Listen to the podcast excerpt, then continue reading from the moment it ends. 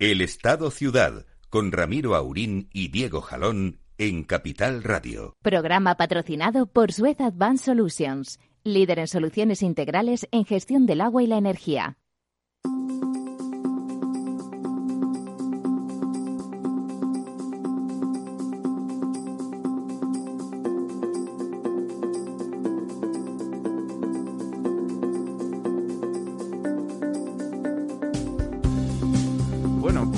Buenos días. Aquí estamos otro miércoles más en el Estado Ciudad. Eh, hoy tenemos, está con nosotros aquí en el estudio don Lorenzo Dávila. Buenos días, Lorenzo. ¿Qué tal? Buenos días, don Diego. Y estamos eh, un miércoles más esperando la llegada de don Ramiro Aurín, que en cualquier momento eh, anunciará su presencia por aquí. Siempre al límite de lo imposible. Efectivamente, siempre viviendo al límite y el hombre que es capaz de... Llegó, llegó, abrió la puerta. Eh, es el hombre que es capaz de, de encontrar atascos incluso en la fase 2. y, y lo tenemos en este momento entrando por aquí. Cobardes van, están aquí en el estudio. Bueno, de hecho, cuando llegamos a la con fase 3... mascarillas puestas hasta los corvejones, ahora, ahora se la quitan. Legionarios quiero yo aquí. En la fase 3, en la fase 3 eh, encontrará atascos eh, eh, hasta con los extraterrestres, por aquello de encuentros en la tercera fase. Tercera fase, por supuesto. Bueno, perdonen ustedes. Muy. que empezamos de una puntualidad post-corona directamente, ¿no? Ya se está anticipando el cambio de régimen. Bueno, ahí a- andan ahí eh, haciendo alguna cosilla, ¿no? A ver Nueva si- normalidad. Andan, andan, la nueva anormalidad. La nueva normalidad. Bueno, muy buenos días. Don Diego, por favor, le dejo la palabra. si No, pues eh, comentaros el tema de los embalses, si queréis, para, Por para favor, empezar. vamos a Eh, Bueno, pues una semana más eh, ya estamos, digamos, en esa en esa tendencia que va a ser descendente, pese, pese a que, bueno, pues ha, ha llovido, ha nevado incluso en los Pirineos eh, el mes de junio. Eh, bueno, que puede parecer sorprendente, pero tampoco es tan, No, extraño. Es decir, las o- cumbres o- altas, ¿no? ocurre de vez en cuando. Eh, ha habido intensas granizadas, tormentas, eh, bueno, repartidas un poco por toda, por toda España. Pero a pesar de todo, bueno, pues el calor, la necesidad de regadío, etcétera, hace que, Que vaya bajando la cosa. cantidad de agua embalsada vaya, vaya descendiendo. Ha descendido esta semana en 314 hectómetros cúbicos, que es un 0,56% del agua embalsada. Estamos en el eh, 66,17%. Esto es, eh, bueno, pues casi siete puntos por encima de la misma semana de 2019. Bueno. Está bastante bien, pero estamos eh, por debajo de la media de los últimos 10 años. No hemos llegado a esa media de los últimos 10 años y no hemos llegado tampoco a los niveles del año 2018, que, bueno, por esta... eh, en este- Estamos eh, contribuyendo fue- a bajar la media. Fue un año que empezó muy mal, pero que a partir de febrero pues empezó a llover de forma abundante y se remontó y la verdad es que luego a partir de más o menos de esta época se pegó a la media de, los últimos 10 años, la del 2018 y continuó así pues eh, prácticamente hasta hasta final del año, ¿no? Eh, por cuencas, pues eh, tenemos como siempre unas mejores que otras, pero normalmente Eso y, no es justo, don eh, Diego. efectivamente, eh, son, son las cuencas eh, más o menos del sur las que más están bajando. Eh, la cuenca del Guadiana y del Guadalquivir, que son las que estaban bastante peor. Bueno, la del Guadiana, que es la que peor está, baja un 0,48. La cuenca del Tajo ya baja también, un 0,61. Y la del Guadalquivir, un 0,90. Mejora, por ejemplo, la cuenca del Ebro, que sube un 0,73, el- la cuenca del Duero baja, sin embargo, un 0,99, que es casi un 0,1. Y eh, sigue subiendo un poquito la cuenca del Júcar, que se aumenta un 0,4, y también la cuenca del Segura, que aumenta un 0,09. Es decir, estas dos cuencas pues se mantienen Aguantan el tirón. Ah, bastante bien y, y, bueno por lo demás pues eh, todas eh, bajan un poquito salvo alguna Ah, pero estamos en el mes de junio. Eh, ya, efectivamente estamos en el mes de junio y ya bajan pues incluso las cuencas muy del norte como las del Cantábrico Oriental las del Cantábrico Occidental que bajan pues la del Cantábrico Oriental es la que más baja en estos momentos 4% no o sea que pero estaban en niveles muy altos y sigue cerca del 90% Sí, O sea la del bueno, Ebro se, se beneficia de esas nieves que usted decía. Porque bueno, eso ahí sigue siendo el reservorio y sigue recargando de forma lenta e inexorable. Bueno. Y ese, ese pantano de San Juan, en donde... El mítico, el mítico pantano de San eh, Juan. En donde eh, parece que se ha frustrado a última hora esa operación inmobiliaria. Qué raro, que- ¿por qué no me extraña? De la que hablábamos la semana pasada, en la que se preveía, vamos, o que se proyectaba la construcción de un hotel y de bastantes Un viviendas. resort en- y tal. Sí, en una zona de, de una playa que está más o menos virgen por allí, que además es la única playa con bandera azul de la Comunidad de Madrid. Eh, tampoco es que en Madrid tengamos muchas, Muchas playas, pero, pero bueno, pues se puede ver, en- tener el, el orgullo y la satisfacción de, de que haya una playa con bandera azul en la Comunidad de Madrid. Y parece que esta operación inmobiliaria que, mm, eh, digamos, estaba eh, o- o lideraba una familia eh, que se dedica a estas cosas y que es conocida en España porque fue la, la que construyó la ciudad del Santander pues eh, ahora parece que la, eh, los permisos para que eso se edifique o se haga mm, eh, está- Estaban complicados. Están complicada la cosa. o sea ¿Y que quién los daba los permisos? Bueno, eso es, eh, depende de la Comunidad de Madrid y supongo que también dependerá del ayuntamiento Ya. mm, de, de- de la- Correspondiente, claro. correspondiente, que me parece que es San Martín de Valdeiglesias.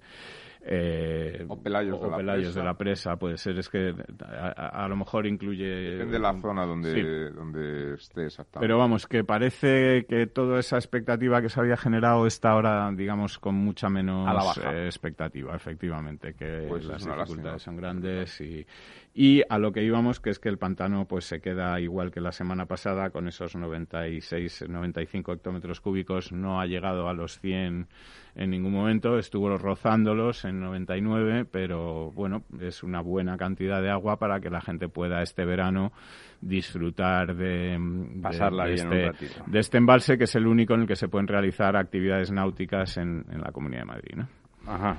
O sea que no es de abastecimiento en Eh, principio. es de abastecimiento, pero mm, Pero menos. Pero permite, digamos, o está permitido en tiempos, por ejemplo, en el en el pantano de Valmayor también se permitía Ahora, ¿no? eh, la navegación. Ahora eh, se- hace unos años que ya se se prohibió y se cerró.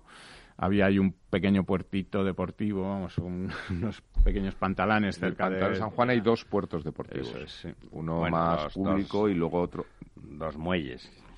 Bueno, eh, el de la ciudad San Ramón eh, Sí, son- un club náutico y está bonito, es como un club privado, digamos, con su club náutico, restaurantes y demás, está bien. Y el otro es más público. Y hay barquitos de vela y cosas de esas. Hay barquitos de vela y a motor sí, sí, pero hay, hay bastante afición a la vela. Pues muy bien. Y, y, bueno, pues una pena, como dice don Lorenzo, ¿no? que no se pueda llevar a cabo ese proyecto, pues que hubiera generado, eh, pues suponemos que Sí, pero era todo demasiado, empleo, riqueza en la zona, noticias etcétera. juntas no pueden ser buenas. Efectivamente. Sí que están en marcha otros proyectos en Madrid. eh, ya se ha dado luz verde, bueno, pues a- al Operación desarrollo de la operación Chamartín, de esta gran operación inmobiliaria que es, bueno, pues yo creo de las mayores de Europa en este momento, de las capitales Sí, va a ser un motor para la que, capital durante que tiempo. puede ser un gran motor de reactivación económica en estos momentos. Bueno, y quien está muy activo también, o al menos son noticias que me llegan a mí, es el Ministerio de Defensa. por En los- campamentos, ¿sí? Bueno, en, en general el Ministerio de Defensa en todos los suelos que tienen todo el territorio nacional, ¿no? Pero obviamente hay una operación en Madrid histórica que no cuajó y que tiene mucho que ver con suelos de defensa, que es la operación Campamento famosa, ¿no? Ahora que está ya licitado el tema del cierre de la, de la- soterramiento de la Nacional Quinta eh, desde la M30, etcétera, ¿no? Pues parece que todo todo apunta a que Todo puede ser el momento, ¿no? ¿no? Porque se hace una infraestructura viaria importante que, que acceso. permitiría el acceso mejor a la zona, etcétera. Por lo tanto, parece que es el momento, ¿no? Otra cosa es que finalmente tengan la capacidad de gestionarlo o no, ¿no? Hombre, Madrid se está volviendo una gran capital global. ¿eh? Se comenta desde muchos ámbitos. Eh, no siempre en positivo, pero es, eh, es así. Y por lo tanto, el flujo de personas y capitales tiene la dimensión adecuada para que esas operaciones cuajen, ¿no? No, y no parece que Madrid, incluso a pesar de los problemas que pueda haber en el país en los próximos tiempos, vaya mm, a dar muchos pasos atrás. Parece que está en una senda que trasciende ya ah, trasciende la política local.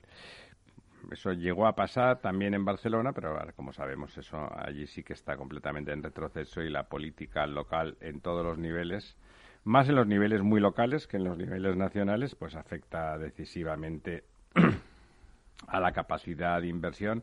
Aunque esto le gustará mucho a don Diego, la señora Colau ha, sacado montones de plazas para convertirlas de parking, de, en las pegados a las aceras, para convertirlas en terrazas, las denostadas terrazas. Ella probablemente ahí tienen mucho que ver, ahí tienen mucho que ver que me dice, me dicen mis compañeros desde, desde el, el de esto que no, Ah, que no le toque el plástico. el plástico es el del micrófono, ¿eh? no, no, malentiendan ustedes nada.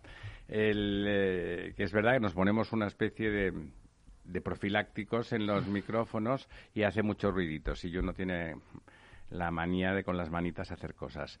Pues la, pues me imagino que la operación de la señora Colau que me sorprendió gratamente, o sea, hacer que la, la gente de la microeconomía de la hostelería, de los bares, etcétera, que están pasándolo muy mal, pues de golpe tengan esa salida.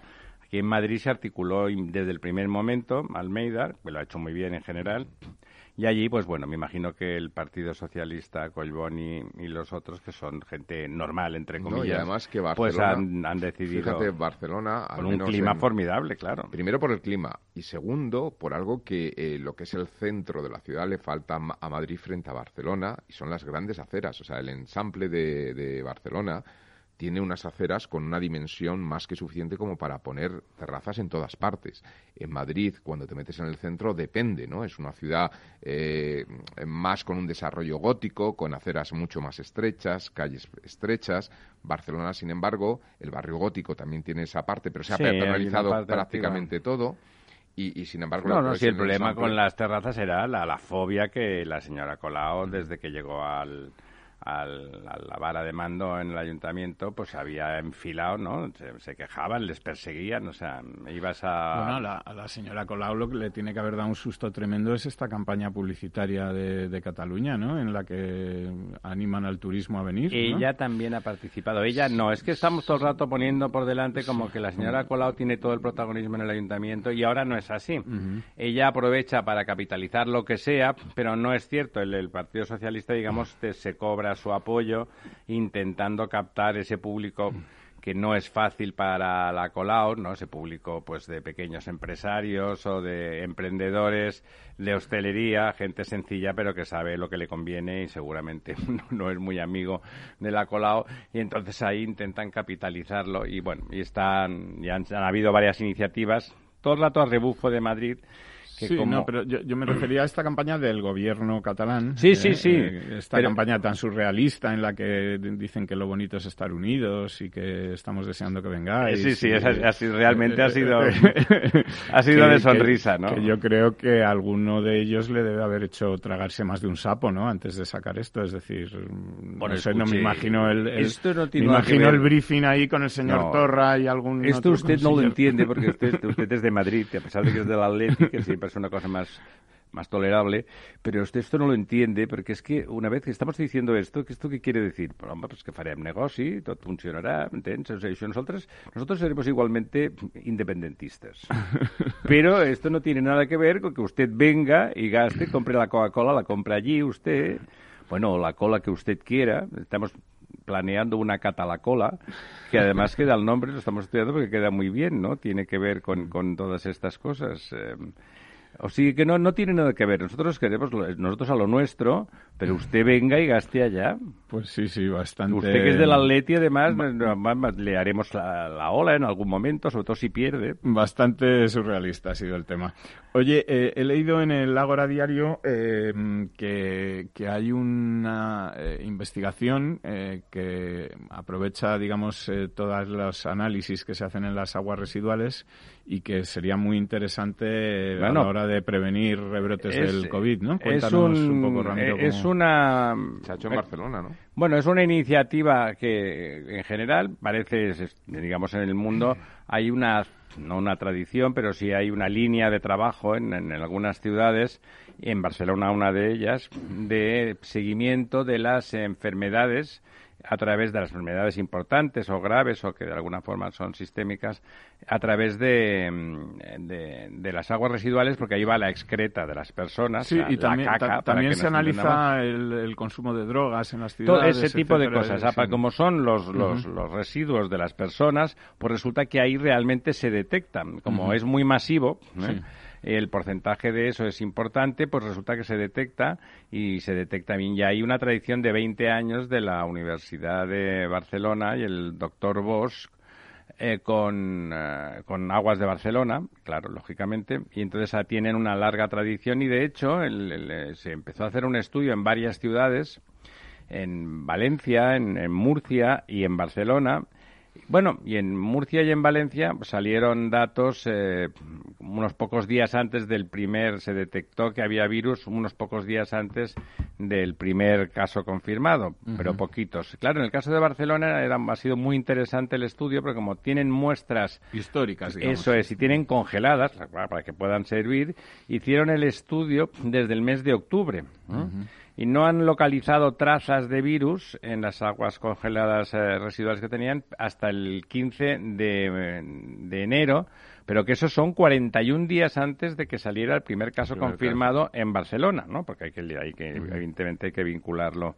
al entorno donde, donde se busca. Y, por lo, y eso, hombre, indica, de hecho hay una iniciativa del MITECO, de la, del Ministerio de la Señora Rivera, para eso coordinarlo. Hay un protocolo, un protocolo formal para unificar que ha preparado el CSIC y entonces, bueno, pues los operadores de las distintas ciudades empiezan a, llevarlo adelante. La Barcelona, digamos que lo tiene. Mm, claro, porque eso querría decir que, que si se detecta en enero. Eh, podemos avanzarnos. Podemos, eh, digamos, estará muy a tiempo de parar un rebrote en cuanto se empiece a detectar. Si eh, estamos atentos, realmente se podrá parar el rebrote muy rápido. Por pararlo, quiere decir inmediatamente tomar medidas sanitarias eh, urgentes, no hará falta el confinamiento, se, podrá decidir. Esta vez sí se pondrá la gente mascarillas. Eh, claro, yo creo que la gente estará muy claro. Hay rebrote en tal, bueno, la gente empezará a tomar medidas, incluso las autoridades podrán tomar medidas que no sean tan drásticas, pero que sean eficientes, ¿no?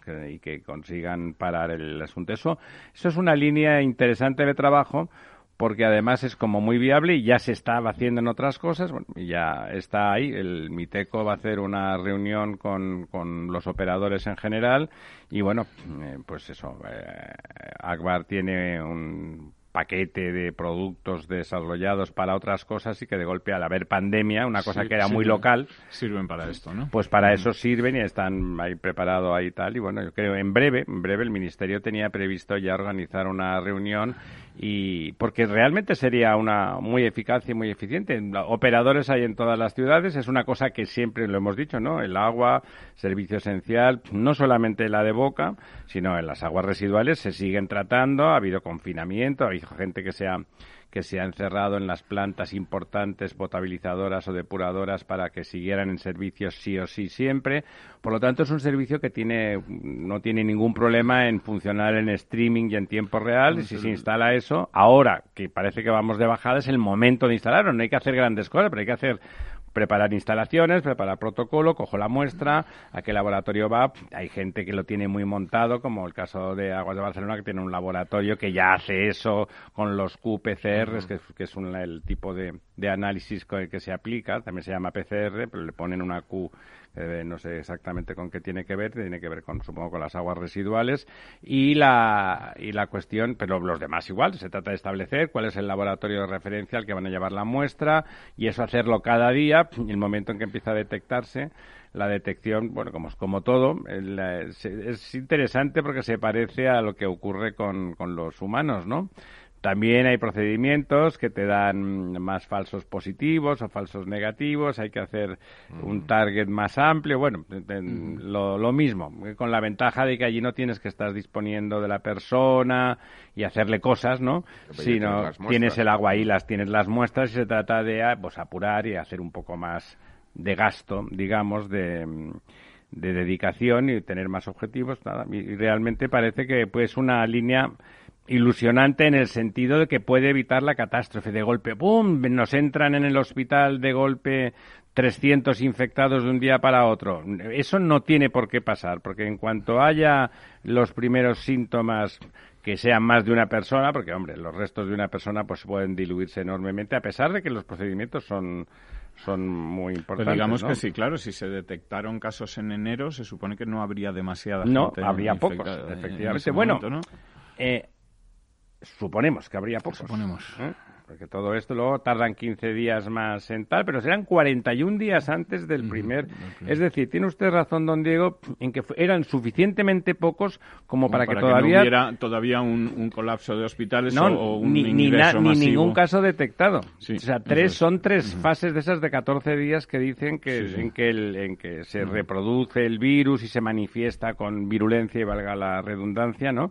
O sea que sí que es, es, es evidente que sobre todo en las grandes ciudades, que las pues cantidades son más masivas y las trazas son más fáciles de que lleguen y tal, pues podrá, se podrá decir, oye, está pasando algo, vamos a actuar, ¿no? Avisar a la población, que empiecen a tomar más distancia social, eh, bueno, incluso evitar pues los grandes eventos masivos, ¿no? Y, curioso que, que, se pueda detectar un virus en el agua residual y no se pueda encontrar un cocodrilo en el pisuerga, ¿no? Que parece a priori más, yo creo, fácil, Yo creo que lo del cocodrilo, lo del cocodrilo era una cosa que la gente necesitaba. estamos hasta las narices de noticias importantes, ¿no? Porque además todas entre el gobierno que es tremendo, una cosa, la mitad del gobierno que se dedica a ver si, todos nos vamos a hacer puñetas, empezando por el rey, por supuesto. Pero todos los demás ya de paso también, sobre todo si somos eh, filoconstitucionalistas y del régimen del 78. Y tal, y, bueno, la, que se muere gente, que la, estaban congelados los muertos. O sea, ahora de golpe, cualquier día de estos aflorarán bastantes, porque aunque hayan muerto pocos, como se ha congelado el número por, por, cuestiones metafísicas que se nos escapan, al menos a mí se me escapan, no sé si ustedes están más finos esta mañana, pero bueno, y entonces, de golpe lo del cocodrilo, que es la típica noticia del mes de agosto de bajado un marciano, los han visto en la huerta de Murcia, era una fiesta y estaban todos borrachos, pero lo han visto, pues eh, hacía falta, ¿no? Al final el cocodrilo ya pasa a la categoría de nutria. Pues yo creo que lo siguen buscando. ¿eh? Pedazo de nutria, porque una nutria de tres metros... Sí, la verdad es que confundir un cocodrilo con una nutria mm, implica un alto índice de... De alcoholemia, probablemente. Bueno, nos vamos hablando de alcoholemia a ver si vendemos algo.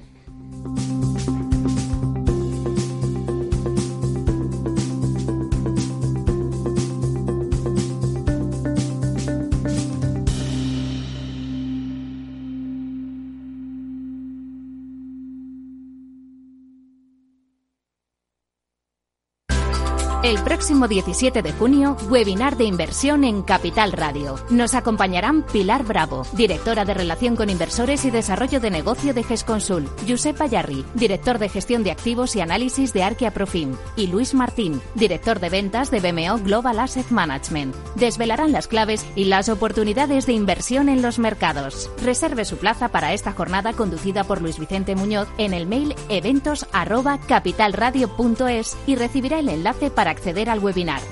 El 17 de junio a las 17 horas, webinar de inversión en Capital Radio.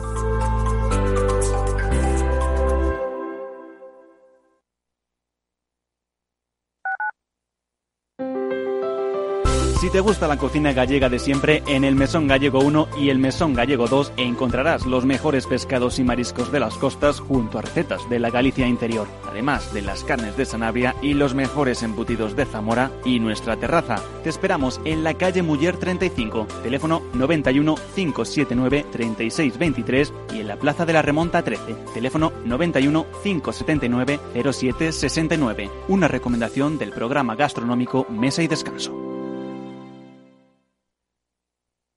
Gráficas Naciones. Más de 50 años de experiencia en el sector de las artes gráficas. Apostamos por la última tecnología tanto en impresión offset como en digital y gran formato. Realizamos todo tipo de impresión. Tarjetas de visita, folletos, libros, vinilos, decoración y montaje de stands. Más información en el 91 629 2145 o en gráficasnaciones.es. Capital Radio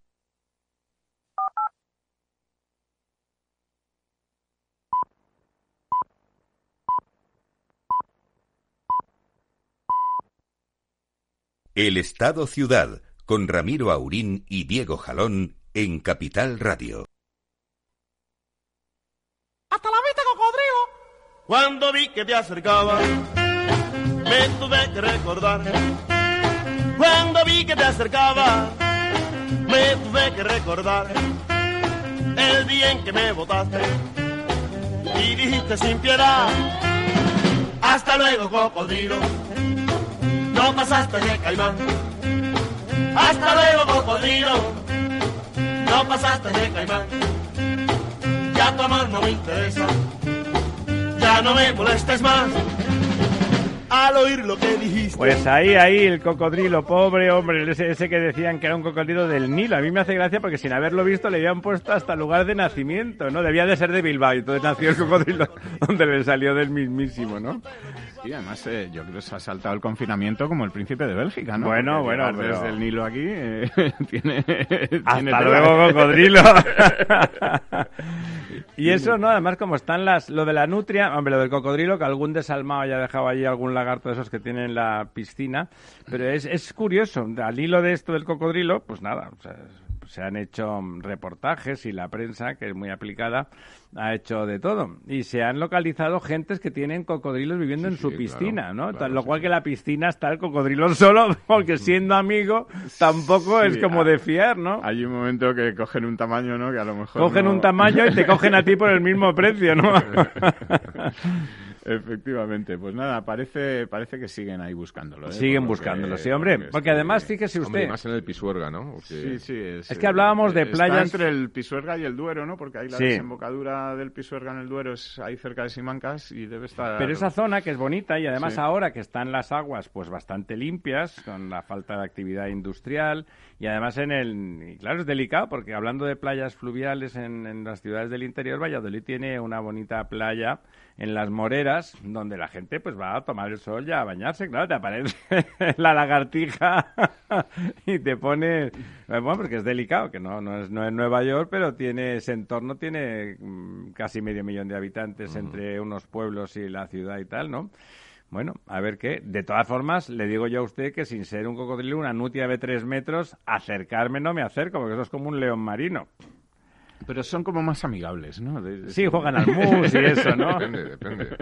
Depende del hambre que tengan, ¿no? Depende, bueno, no, y sobre todo de la desconfianza que le hayas eh, creado, depende de cómo te hayas acercado, ¿no? Claro, claro. Si tú has visto, salvaje, ¿no? a ver de qué partido es, porque si ella, ¿quién está buscando a la nutria? La Guardia Civil.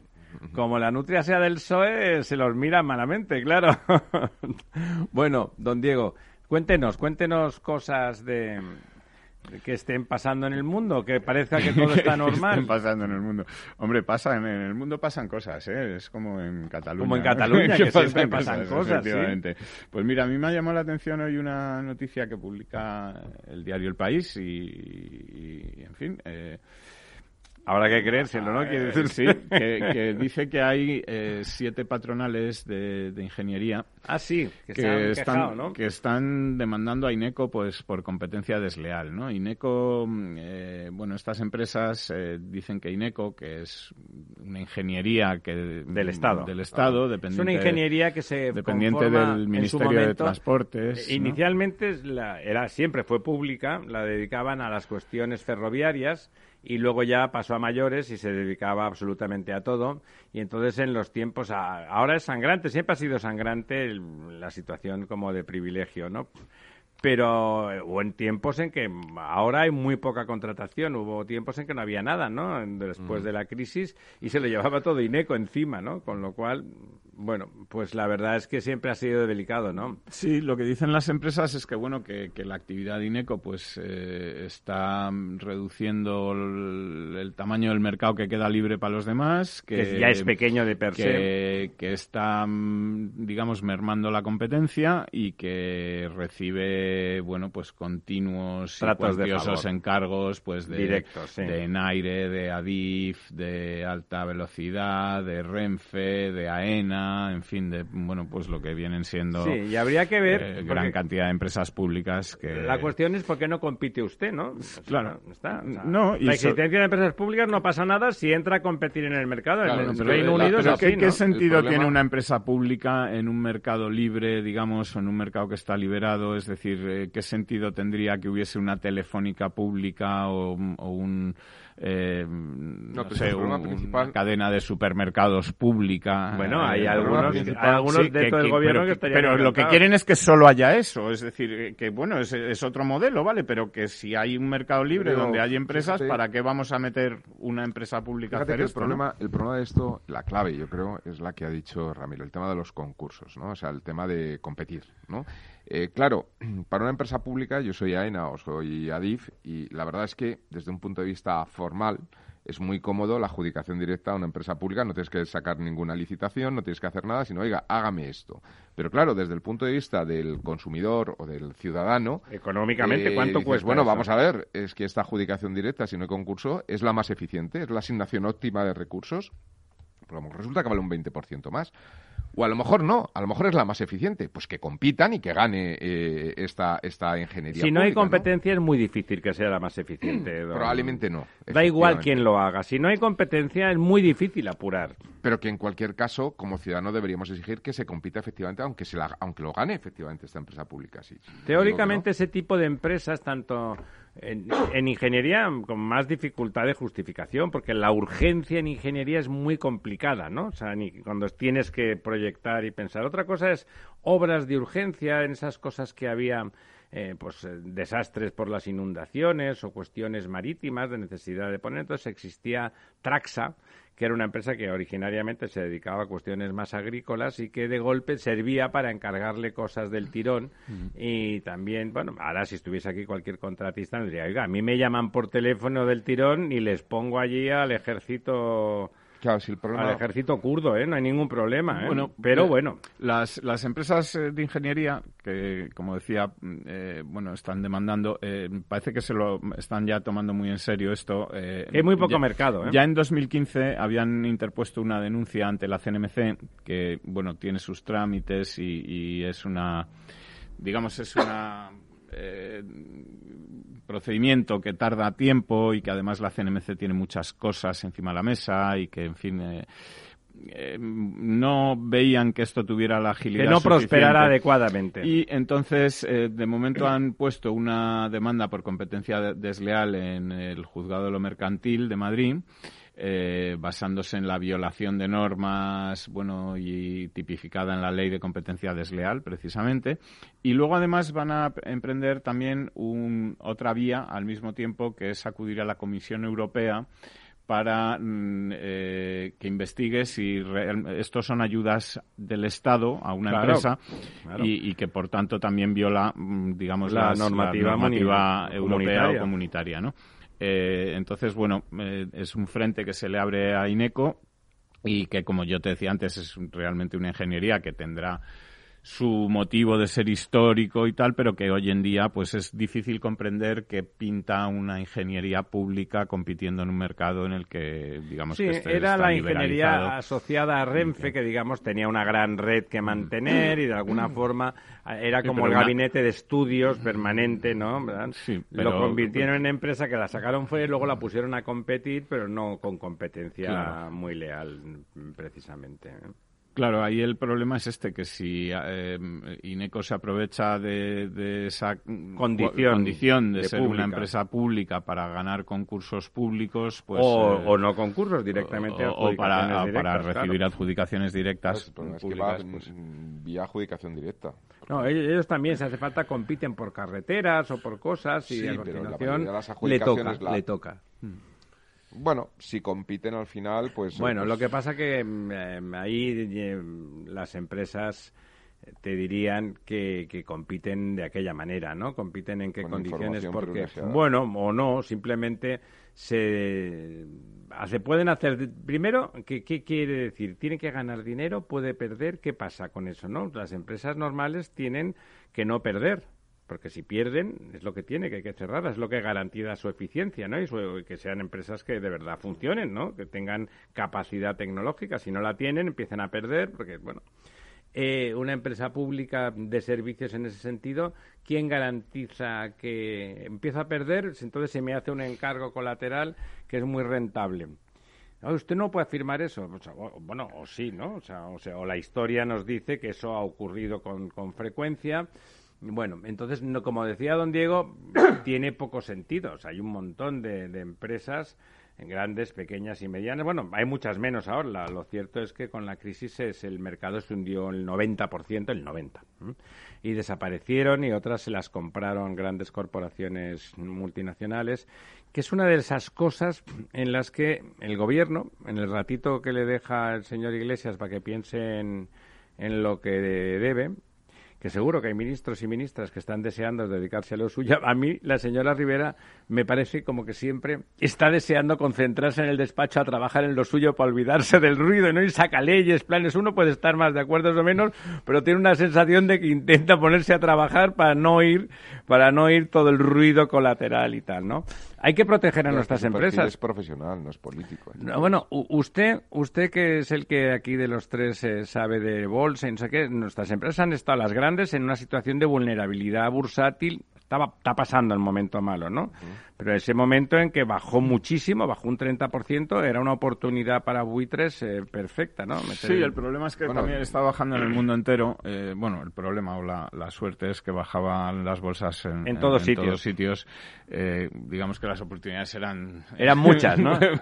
muchas y muy variadas. En España siempre la bolsa siempre está barata. Y, luego hemos visto además que hay empresas, grandes empresas que podrían concitar digamos, el deseo de inversores, como por ejemplo Repsol, eh, que sin embargo se ha manejado muy bien, ha sabido... Tiene una buena dirección, Sí, ¿eh? y ha, sabido además eh, conseguir financiación y conseguir liquidez y, conseguir el apoyo de, bancos y de, ha, lanzado unos bonos que han tenido una acogida muy buena en el mercado y se está defendiendo mucho mejor de la, de la crisis, de esta breve crisis que a lo mejor luego se prolonga en el tiempo. Bueno, que, en, su que en su negociado ya venía de, antiguo. negociado venía antiguo y, y sin embargo grandes como BP, por ejemplo, pues ha anunciado 10.000 despidos y, que se tiene que replantear toda su estrategia y, volcarse más en las renovables, que parece que esto Repsol ya lo había, ya lo había hecho, ¿no? Hacía, hacía un par de años o tres, ¿no? De todas formas, yo, eh, bueno,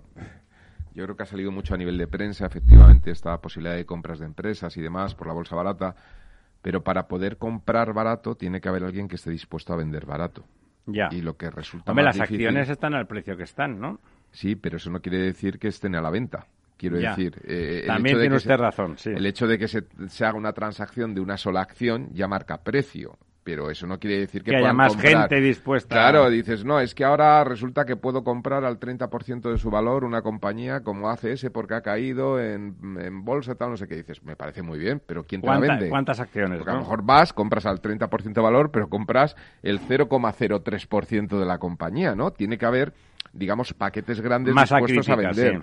¿Y eso cuándo ocurre? Pues cuando normalmente el que quiere vender, eh, quiere vender caro, ¿no? Es decir, cuando la compañía tiene una buena valoración. Es verdad que puede haber situaciones de emergencia que las participaciones empresariales de las compañías les haga deshacerse para hacer liquidez. Y ahí es donde yo creo que el Banco Central Europeo ha estado muy, muy ágil y, los bancos en general para dar liquidez a esas empresas para que no necesiten soltar participaciones y malvender, digamos, ¿no? Y tirar de deuda porque al final esto es una situación transitoria, es decir, esto es algo que pasará, tardará seis meses más o un año, pero al final pasa, ¿no? Cuando lamentablemente en las empresas eh, industriales, que son corporaciones que no son una simplemente poner dinero y sacar dinero. O sea, organizar una corporación industrial necesita know-how, necesita generar mercado, tecnología. O sea, es una cosa muy compleja, ¿no? A veces nos olvidamos y nos parece que todo es eh, poner una Coca-Cola o, o, vender algo, ¿no? Es la corporación industrial, la corporación, las grandes corporaciones de servicios con mucho I más D y tal.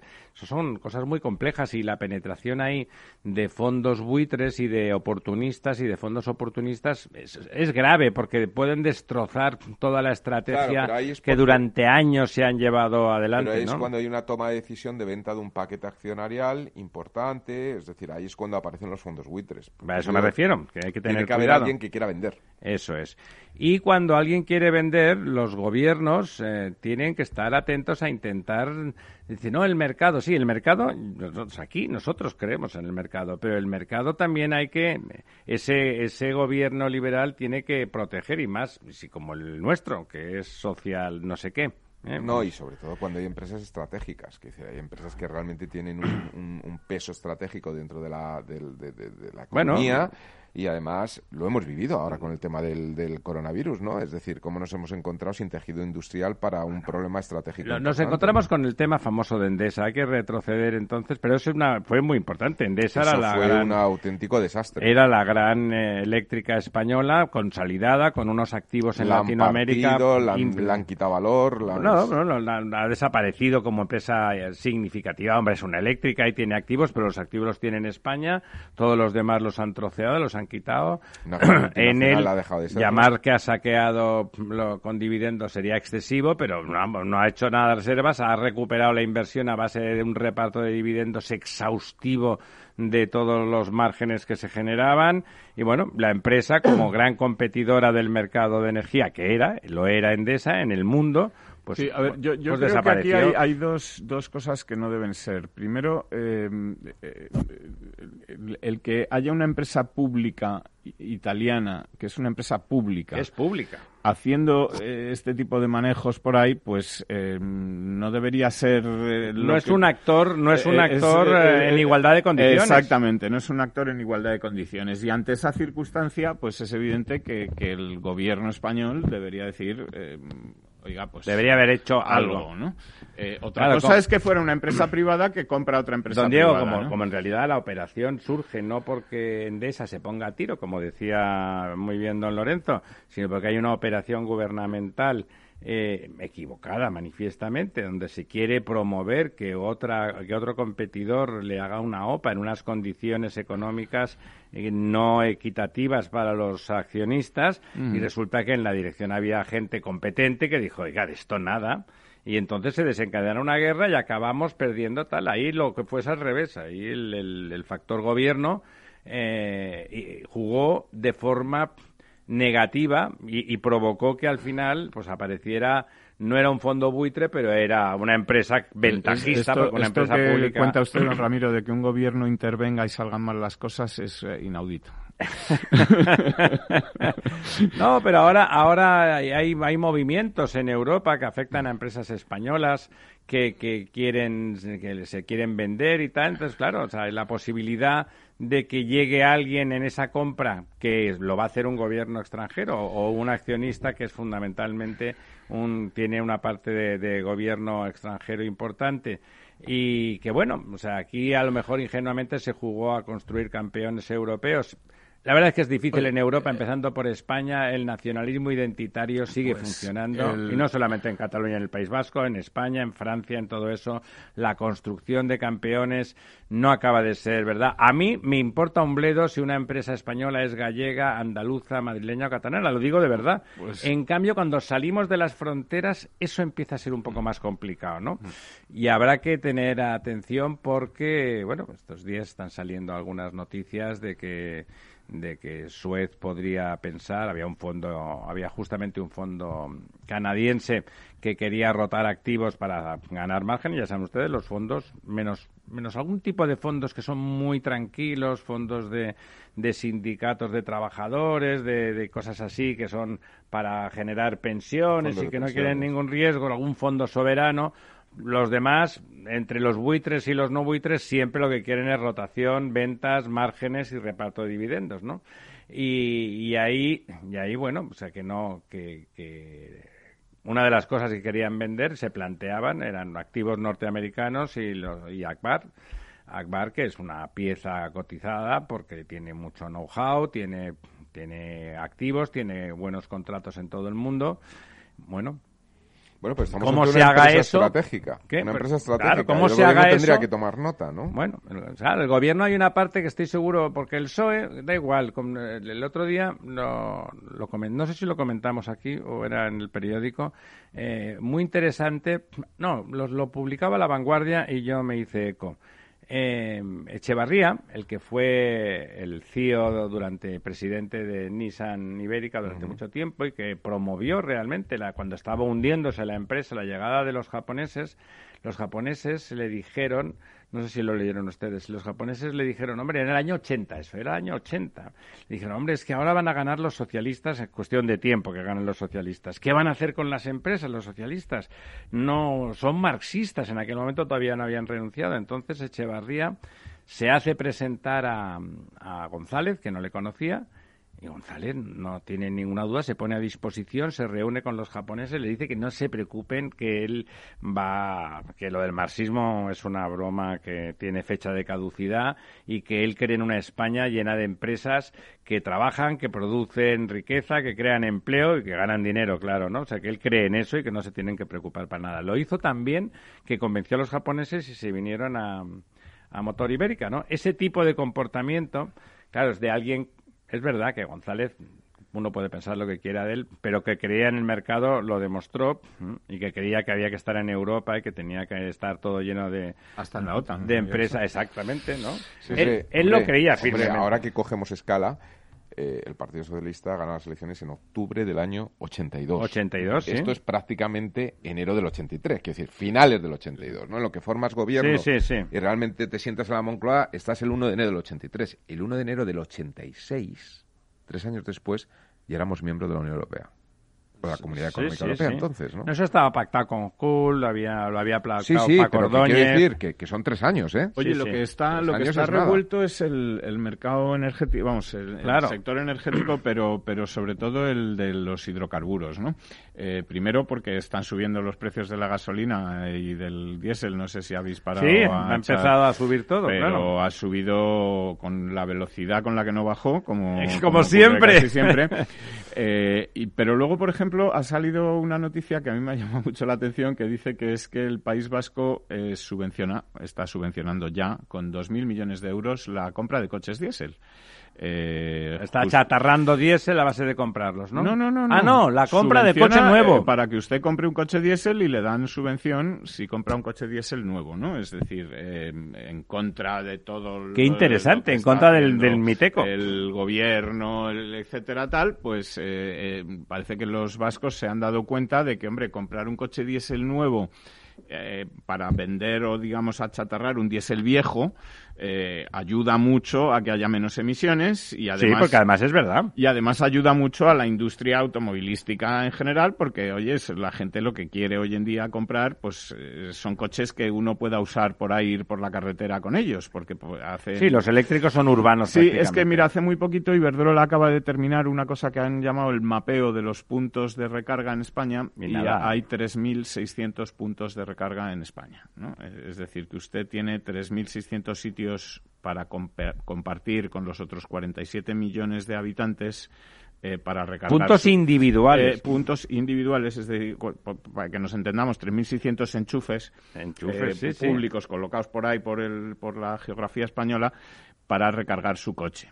Entonces, Es evidente eh, que es eso no da para eh, que, que subvencionar este coche o obligar a que se compren coches eléctricos ahora mismo Es pues, como obligar a lo de las mascarillas cuando no había, ¿no? No, no tiene, mm, digamos, mucho recorrido, ¿no? Y el gobierno vasco, pues, está haciendo esto o dando este paso completamente distinto al de, al de digamos, el, el gobierno central o el, el ministerio de doña Teresa eh, Rivera. Teresa Rivera. Eh, Además, los coches nuevos diésel son mucho una de las más cosas, eficientes y menos una de las contaminantes, cosas que, que, que hay en esta ley nueva eh, de transición o de, de- que ha- que- de transición energética que ha sacado o que quiere Sí, ha sacado el borrador, sí. es el que quiere que se apruebe el ministerio es que por ejemplo quiere prohibir la búsqueda de petróleo en eh, territorio español, eh, aguas eh, territoriales, etcétera, búsqueda y extracción de hidrocarburos en, en España, ¿no? que bueno, tampoco parece que tenga mucho sentido esta prohibición. No lo, no lo tiene, estoy de acuerdo. Y, cuando uno que el mercado lo diga, ¿no? exactamente. Es que una cosa es, digamos, tratar de orientar, pues eh, eh, con subvenciones o con incentivos para que el mercado vaya por una dirección, para hacer más fácil. Las renovables eh, están llenando todo, ¿no? Porque funcionan, ¿no? Eso es una cosa. Y dirigir, prohibir y obligar es otra que parece que cuando se ha puesto en marcha en el mundo siempre ha sido. Y además no tiene, no tiene mucho sentido. Digamos, mm, regular. Ahora mismo una extracción nueva, las compañías se las miran con papel de fumar. Las de, las de España no son particularmente baratas, ¿eh? no son eh, y no tiene mucho sentido. Están, es evidente que están creciendo las renovables, que las, las compañías están invirtiendo, lo comentaba don Diego hace un momento. Repsol, una de las gracias que tiene con respecto a otras con la, con la dependencia que tenemos en España del petróleo, imagínese usted que mañana se descubre que hay una bolsa de gas eh, formidable. y eso vale para 20 años. Que haya pues una ley que nos prohíba utilizarlo, pues no parece que tenga mucho sentido, ¿no? no. No lo que estemos comprándolo fuera cuando lo podemos. No, y además eh, la transición va a tener unas décadas y va, y va a haber eh, usos colaterales de los hidrocarburos, particularmente del gas, eh, que va a durar más tiempo. O sea, el, gas sirve también para vehículos y con poca contaminación, por ejemplo. No, es que Tienen, tienen, de hecho, etiqueta ecológica. Quiere decir que es, como dice don Diego, ahí se sabe que estamos de acuerdo, lo de prohibir hay que hacer medidas proactivas a favorecer, garantizar apoyar, prohibir es un mal negocio siempre porque te dan ganas de hacer exactamente lo contrario. Fíjense ustedes los confesionarios llenos que están de gente que, pecando todo el día. Bueno, nos, se nos va, se nos va el tiempo. 3, 2, 1 y ya son las 11 y 56 minutos de la mañana, a 4 minutos del mediodía. Y aquí lo vamos a dejar. Ha sido un placer, como siempre, compañeros, don Diego, don Lorenzo. Pues hasta el miércoles que Don viene. Félix, al otro lado del cristalín. See you later, alligator. El próximo miércoles, el próximo miércoles veremos qué ha pasado con el cocodrilo del Pisuerga.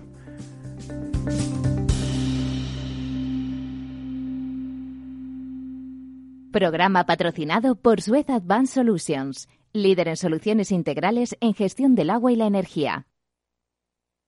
Hola. Pues mira, ha habido momentos en los que me he sentido un cliente de segunda.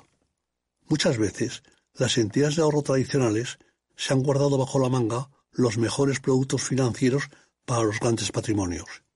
Y esto, si te digo la verdad, no me parece normal. Por eso, Finambest es revolucionario. Los mejores fondos de inversión a mi alcance y al de todos. Porque te da más rentabilidad por tus ahorros gracias a sus bajas comisiones. Porque no tiene letra pequeña. Porque no se guardan ases en la manga lo normal. Entra en finambest.com y descubre que lo normal es extraordinario. Lo normal es Finambest. Ya no estamos en la era de la información, estamos en la era de la gestión de los datos y de la inteligencia artificial. El tratamiento inteligente de estos datos proporciona un valor enorme a las empresas en sus procesos de negocio. En Piper Lab ayudamos a nuestros clientes a tomar decisiones de negocio basadas en datos. Escúchanos todos los lunes a las 10 y media de la mañana en el espacio de Big Data de Capital, la Bolsa y la Vida.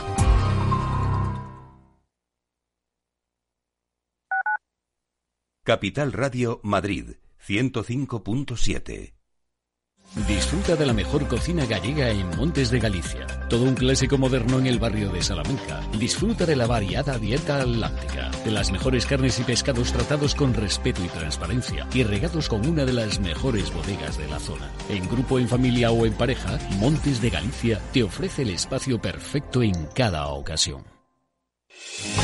¿Está pensando en montar una empresa pero no se atreve a dar el paso en solitario? Busca una marca conocida y consolidada que le respalde. En Franquiciados le ayudamos a elegir el negocio que más se ajuste a sus necesidades. Franquicias de éxito, innovadoras, de baja inversión.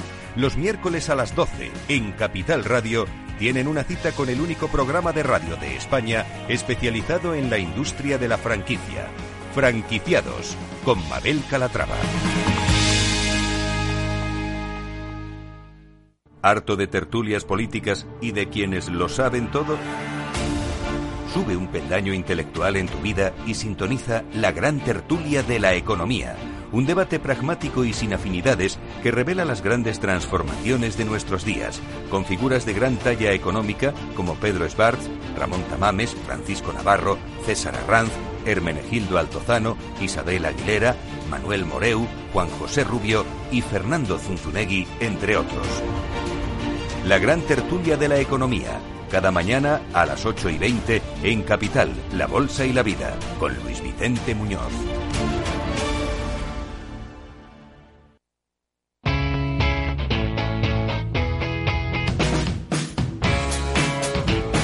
La economía despierta. Capital Radio.